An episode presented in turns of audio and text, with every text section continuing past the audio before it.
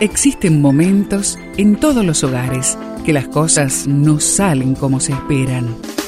Susana y Gustavo Piñeiro te traen soluciones para tener un hogar diferente y duradero. Quédate con nosotros, porque ahora comienza Hogares de Esperanza. El esposo cumpla con su esposa el deber conyugal, asimismo la esposa con su esposo.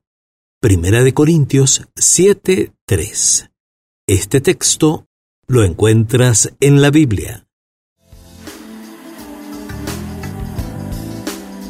La Biblia responsabiliza a los cónyuges de que cumplan con su deber conyugal. Esto significa que el hombre tiene que asegurarse de cumplir con las necesidades más apremiantes de su mujer para agradar a Dios con eso. De igual manera la mujer con el hombre. Por lo general, la máxima necesidad de la mujer es la de ser amada, mientras que la de los hombres es la de ser respetados por ella. Es como si el idioma de las mujeres fuese el amor y el de los hombres el respeto. Por lo tanto, si el hombre quiere cumplir su deber conyugal, tiene que comunicarse con su esposa con el idioma del amor. El idioma que tienen que utilizar las mujeres para lograr cumplir con su deber es el idioma del respeto. ¿Cuántos conflictos nos ahorraríamos en los matrimonios si tan solo siguiéramos esta norma.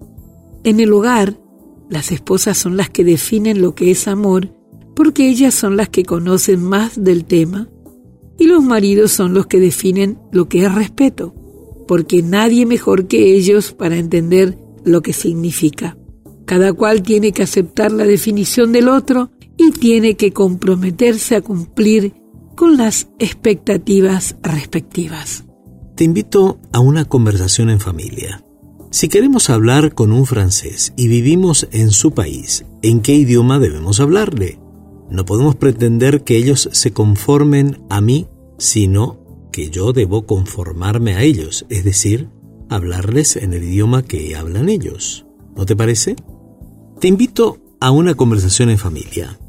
Tomando el ejemplo de los idiomas, ¿en qué idioma le hablarías a un francés en su país? Así también, ¿cómo hablaríamos entre nosotros? ¿En qué idioma? Pero vamos más allá. ¿En qué idioma podemos entender al otro? Los idiomas del amor en el matrimonio. Un desafío que lo podemos lograr con nuestro Padre a nuestro lado. Oremos.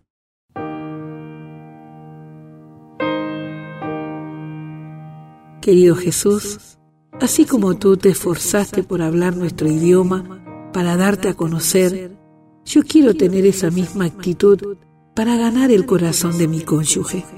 Y te lo pedimos juntos en tu santo y bendito nombre. Amén. Amén.